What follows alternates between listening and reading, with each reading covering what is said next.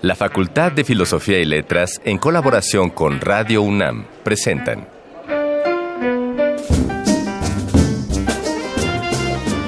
Lecturas de pasillo y debates de jardinera. Pensamientos de biblioteca y encuentros de ludoteca. Cátedras extraordinarias fuera del aula.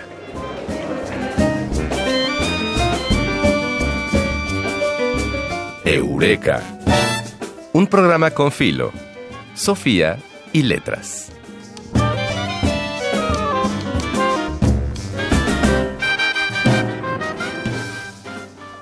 La docencia es, entre todas las profesiones, una de las más nobles y honestas, sobre todo cuando a uno le gusta. Y a nosotros nos gusta. Nos gusta. Algunos docentes se entregan de tal modo a su disciplina que logran transmitir a sus alumnos ese amor infinito por el conocimiento. Esos son los maestros memorables. A veces nos damos cuenta muy tarde, pero una de las grandes virtudes de estudiar en la UNAM es que al frente de una clase puedes encontrar personas cuya trayectoria es una institución por sí misma. Por ello es que esta emisión estará dedicada a uno de los nombres más emblemáticos de nuestra querida facultad. Y se trata nada menos que de Luisa Josefina Hernández, autora de más de 80 obras de teatro y 20 novelas. Híjole, se dice rápido, ¿verdad? Está, pero está bueno. ¡Qué bárbara!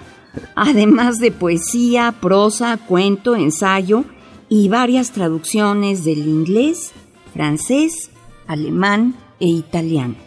Nosotros somos Ana Mari Gomis E Ignacio Escárcega. y esto es lo que hemos preparado para esta emisión de Eureka.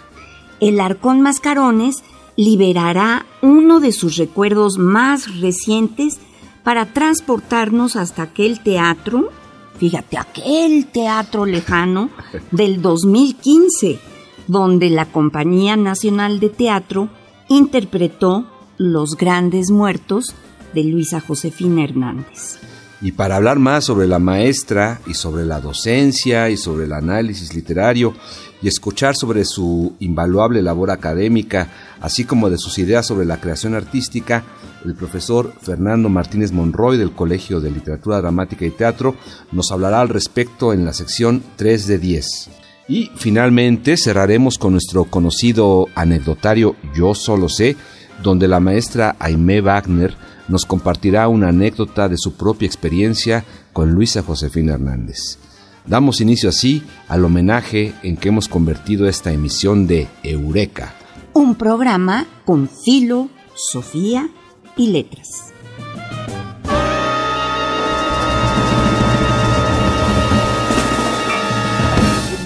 Este lánguido caer en brazos de una desconocida. Esta brutal tarea de sombra Las palabras que edificaron nuestro presente. Arcón Mascarones. Luisa Josefina Hernández Lavalle fue alumna de Rodolfo Usigle, junto a Emilio Carballido, a Sergio Ma- Magaña, a Rosario Castellanos y a Jorge Ibargüengoitia. Digo, por mencionar algunos. Como profesora, formó a varias generaciones de artistas teatrales y profesionales, entre los que se encuentran Hugo Argüelles, Juan Tobar, ay, Oscar Liera, mi amigo, y Armando Partida, el gran Armando Partida. Tradujo la obra de Shakespeare y algunos autores contemporáneos como Bertolt Brecht y Arthur Miller. De su trabajo como dramaturga, escucharemos a continuación un fragmento de La amante, de la saga Los Grandes Muertos, en una representación de la Compañía Nacional de Teatro, realizada, como dijimos, en el lejano año de 2015.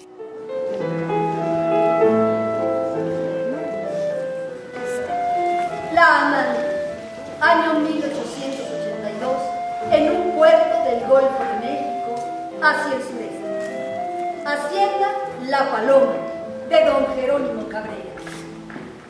Despacho de don Jerónimo. Ambiente culto, elegante, en esta hacienda se vive en la abundancia.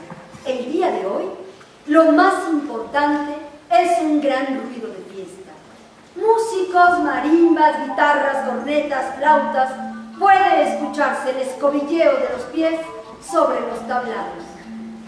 Todos comen, beben, bailan. Se festeja el bautizo de Estrella, la nieta del dueño de la casa e hija de Sebastián Santander Brito y Julia Cabrera Estrella. Todo es alegría, entusiasmo, placer de perpetuarse.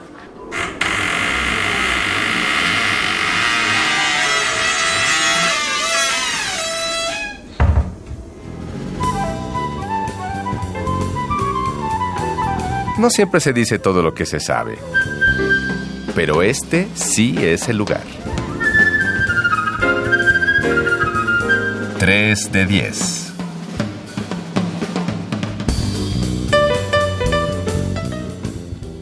Luisa Josefina Hernández es egresada de la Facultad de Filosofía y Letras con la licenciatura en Letras Inglesas y Teatro y posteriormente de la maestría en Letras con especialidad en Arte Dramático. Cuenta también con un doctorado de Historia del Arte Medieval con especialidad en iconografía cristiana. Como docente, sus clases constituyeron la fuente más destacada de la teoría dramática en México. Y para hablarnos mejor sobre el trabajo académico y artístico de la maestra, nos acompaña en cabina Fernando Martínez Monroy, un gran amigo y sin duda el principal estudioso y heredero de esta trayectoria docente. Bienvenido, Fernando. Muy bienvenido, de veras. Pues ahora te toca abrir fuego. Yo, yo, voy, a, yo voy a disparar primero, porque has, de saber que en esta cosa como de relevos docentes, eh, ya Fernando me, dirá si me equivoco, pero cuando Rodolfo Usigli deja la cátedra que tenía en la facultad es, Luisa Josefina quien la toma. Así es. Y cuando la deja Luisa Josefina, quien la toma es Fernando. Entonces está está bueno porque estamos hablando de relevos dramatúrgicos de mucho significado. Entonces, pues nos gustaría eh, que así de una manera muy sintética, Fer, en principio nos dijeras por qué quien estudia teatro tiene que leer necesariamente a Luisa Josefina Hernández. Bueno, porque es de las pocas teóricas interesadas en la teoría del drama. Hablar de teoría siempre es un poco complejo porque la gente piensa que la teoría es un esquema o es un manifiesto o es una guía o un método para hacer cosas. La teoría es, eh, implica el estudio profundo de algo para el conocimiento de la cosa. Entonces las clases de Luisa Josefina Hernández tenían el objetivo y servían sobre todo para investigar en la estructura de las obras, la concepción de las obras y poder comprender las obras con vías a dirigir, actuar, hacer crítica sobre todo, no para escribir. La teoría se hace siempre a posteriori, no, no, no a priori. Entonces, el asunto con la teoría es que es algo que, implica una práctica. Es, es, siempre una práctica porque se trata de que a partir de la teoría uno pueda desarrollar, desarrollarse en el análisis, en la observación y en la asimilación de los conceptos.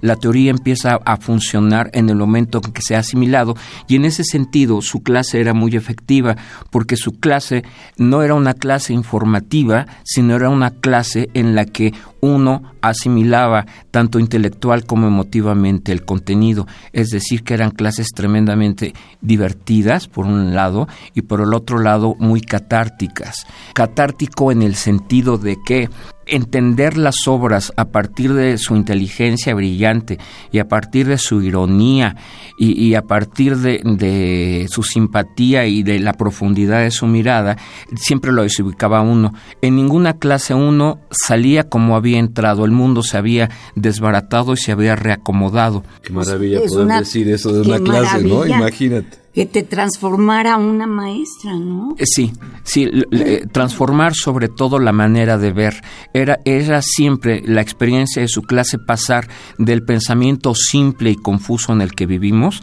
a poder distinguir en teatro nunca nadie piensa como en la música. Aprender teoría y ser capaz de reconocer los elementos y las funciones del drama y, la concepción, el criterio estructurador que surge de la relación del dramaturgo con la realidad es el mismo trabajo que en música se hace para afinarse es decir, el momento en que el artista de teatro sabe que está allí para seguir.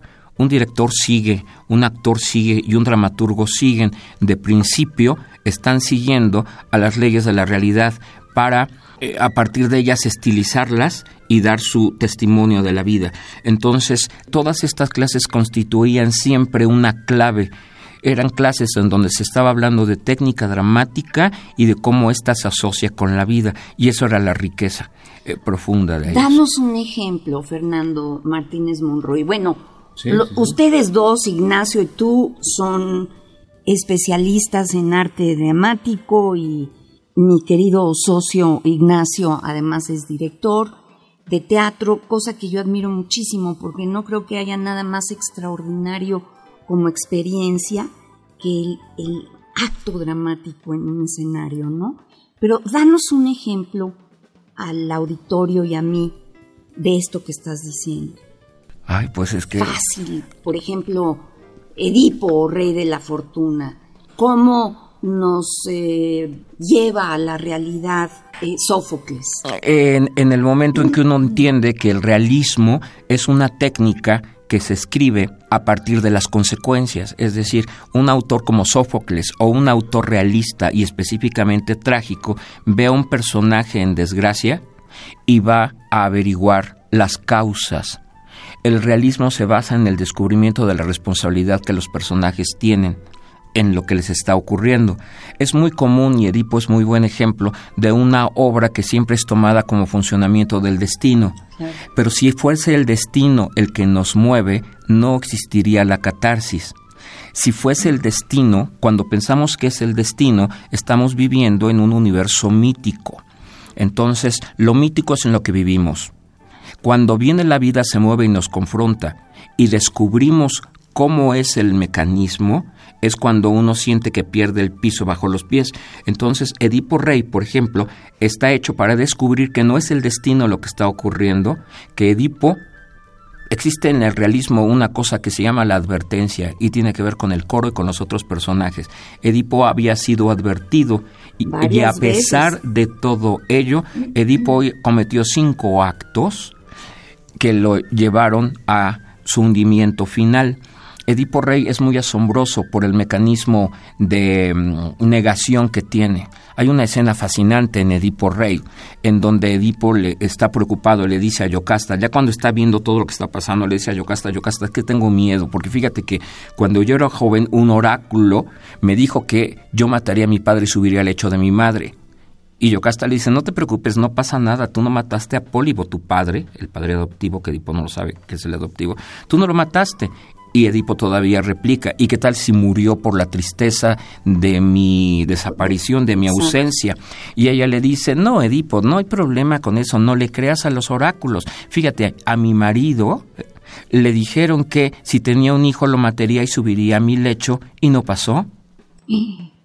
Y es en ese momento cuando ella se escucha, cuando sale directo a ahorcarse. ¿Por qué? Porque lo y ahí son dos más dos. Porque le cae el 20. De, lo que sí hizo. Entonces, así lo, primero yo recuerdo, cuando yo tomé clase por primera vez con Luisa Josefina Hernández, la primera obra fue Espectros, que es una, una obra hermanada, estilística y genéricamente con Edipo Rey. De hecho, tienen una estructura muy similar. Y el asunto, lo primero lo que a mí me cambió la vida fue el hecho de la responsabilidad. Entonces es una clase en donde se hablaba de ética distinguiéndola de la moral. Cuando uno toma la clase de Luisa Josefina Hernández, lo que uno entendía es que el trabajo ético realmente lo realizan los dramaturgos, porque los dramaturgos están poniendo no teóricamente, sino en acto, un mundo de causa y consecuencia. La ética de acuerdo con lo que Luisa Josefina Hernández explicaba a partir de Quito, de un autor inglés que tiene un libro fabuloso sobre tragedia, e, era el hecho de que la ética es la ley del universo, lo que estudia la física, las leyes físicas, en relación con la conducta del personaje, de las personas. Y cuando hablo de leyes éticas y conducta, estoy hablando como en el credo de pensamiento, palabra, obra y omisión.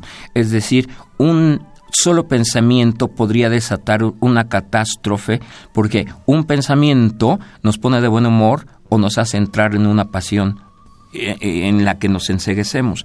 Entonces, el asunto era siempre cómo las obras se relacionan con la vida, porque a fin de cuentas el acto de compasión, que es el acto profundo de poder ponerme en el lugar del otro, sería lo que podría llevar a un dramaturgo a entender la vida y manifestarla, a un director a hacer su trabajo y a un actor. Es decir, la gente de teatro sea su vida como sea fuera de la escena, tiene que experimentar algo que se llama compasión. El hecho de ponerme en el lugar del otro para por una vez mirar la vida desde el otro. Cuando eso lo lograba ella en clase, pues entonces todo mundo se desacomodaba. Es decir, por eso es que la clase era catártica. Cuando hablo de catarsis implica eh, que todo el orden en el que hemos acomodado las cosas de nuestra vida se desbarata y aparece la experiencia de verdad. Está re bueno porque es la coexistencia entre el análisis y la pasión, ¿no? De alguna manera. Sí. Oye, Fernando, ¿y qué no nos cuentas de esa historia? Yo me la sé, por eso me atrevo a pedirte la de cuando ibas a hacer tu examen profesional, ¿qué hiciste antes de llegar a tu examen profesional con, con la maestra, que era su, ah, sí, es que yo, asesora? Era mi asesora.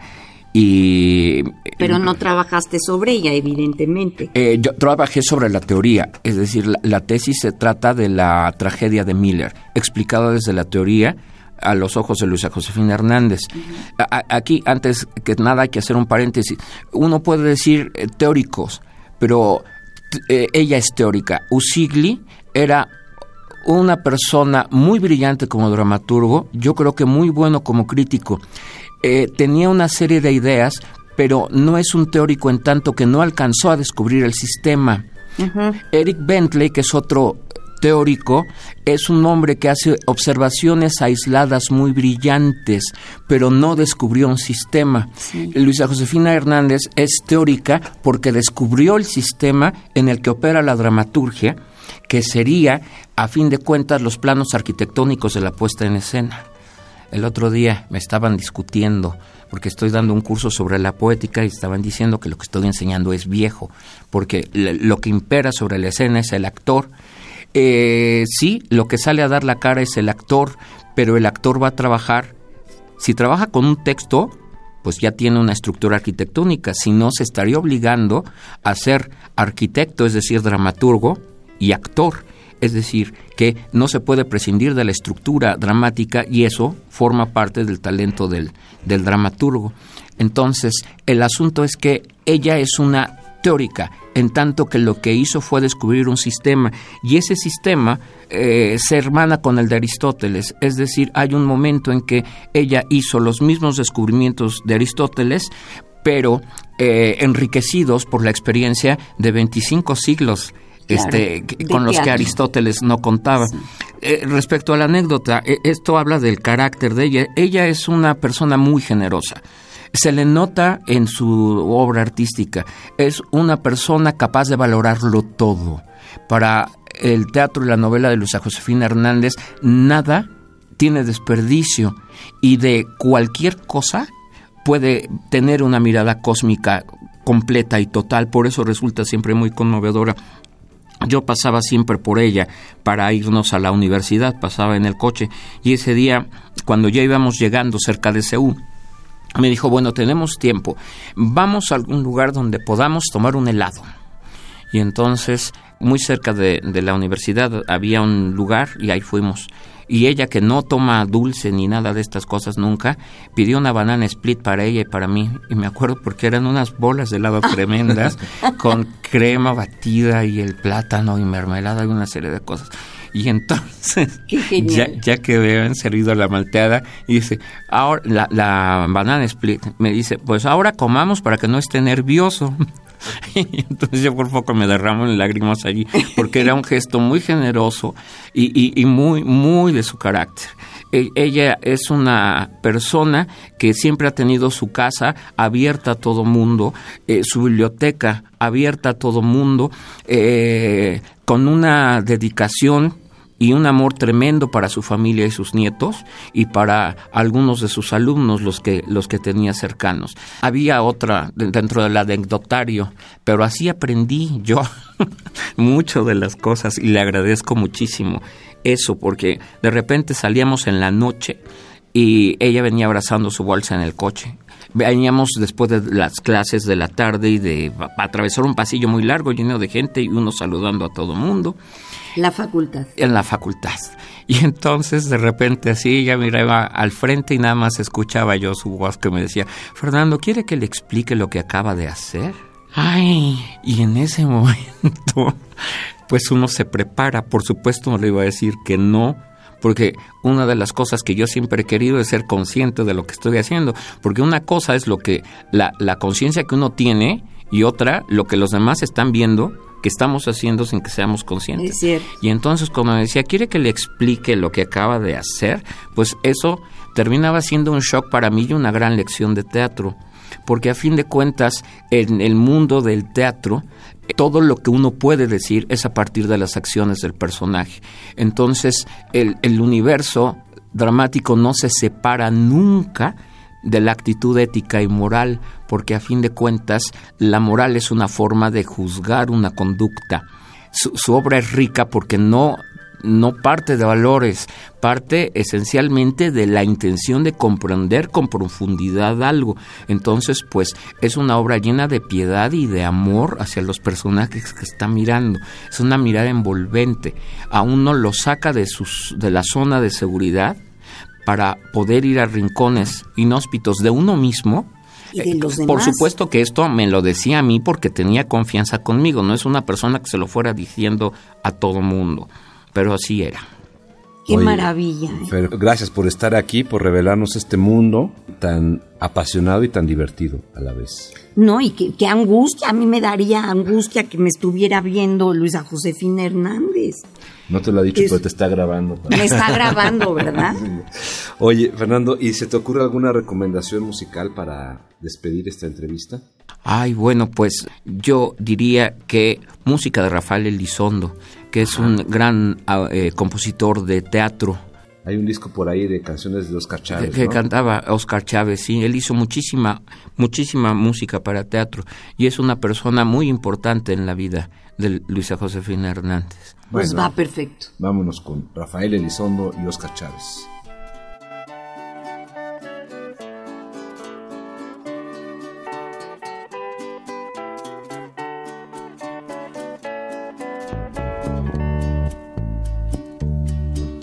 Luisita, con su permiso, vengo a pedirle un favor.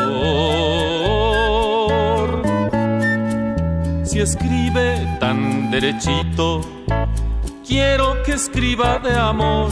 Ay, Luisita, no se olvide de un seguro servidor. Ay, Luisita, correspóndale al que muere por su amor y maravillas y gallitos de granado.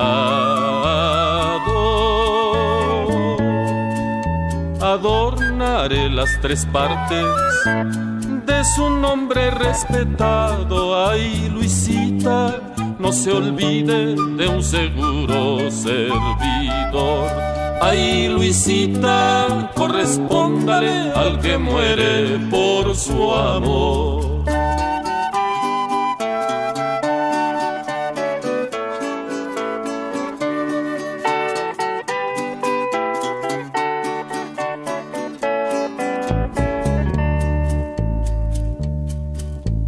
En el patio de mi casa corre el agua cristalina para que Luisita bañe su pecho de golondrina. Ay, Luisita, no se olvide de un seguro. Eureka, un programa con Filo, Sofía y Letras. Hay cosas que no está de más saber. Yo solo sé. El pasado 2 de noviembre se celebró el cumpleaños número 90 de la gran Luisa Josefina Hernández.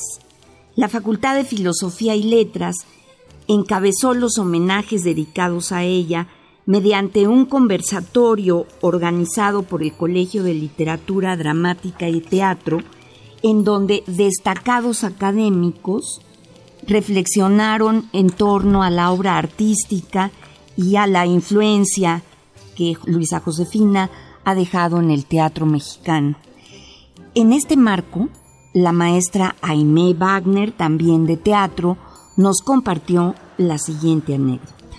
Voy a leer un texto muy pequeño de la maestra Luisa que nos revela por qué ha tenido tanto éxito en todo lo que hace, que todo lo que toca se convierte en algo vivo y en algo exitoso.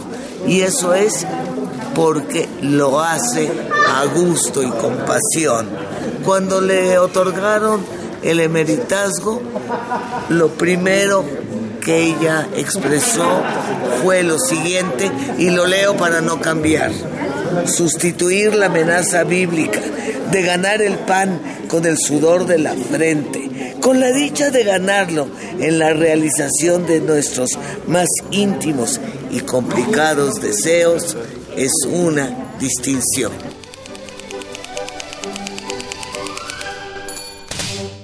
Como reflexión final a propósito de los profesores eméritos, piensa en tus compañeros de generación, en sus proyectos, en su potencial. Piensa en ti. Es inevitable pensar que en estos momentos, en esos pupitres que conoces también, se está formando una generación de académicos que también honrarán las aulas de alguna de nuestras universidades. Indudablemente, Ignacio.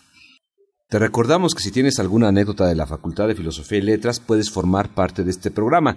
Escríbenos a arroba filos-unam y en YouTube como cartelera cultural Facultad de Filosofía y Letras para que nos cuentes tu historia. Agradecemos al equipo de producción de Eureka en la investigación, Adriana Chávez y Miguel del Castillo, el guion de Mario Conde, la operación técnica de Francisco Mejía, la asistencia de producción de Carmen Sumaya, y la producción de Silvia Cruz Jiménez. Y aquí concluye nuestra emisión de hoy. Nosotros somos Ana Mari Gómez e Ignacio Escárcega. Y esta fue otra emisión de Eureka, un programa con filo, Sofía y letras. Hasta el próximo lunes. Nos vemos. El tiempo vuela cuando el pensamiento se divierte. Nos escuchamos la próxima semana. Eureka. Una producción de Radio UNAM.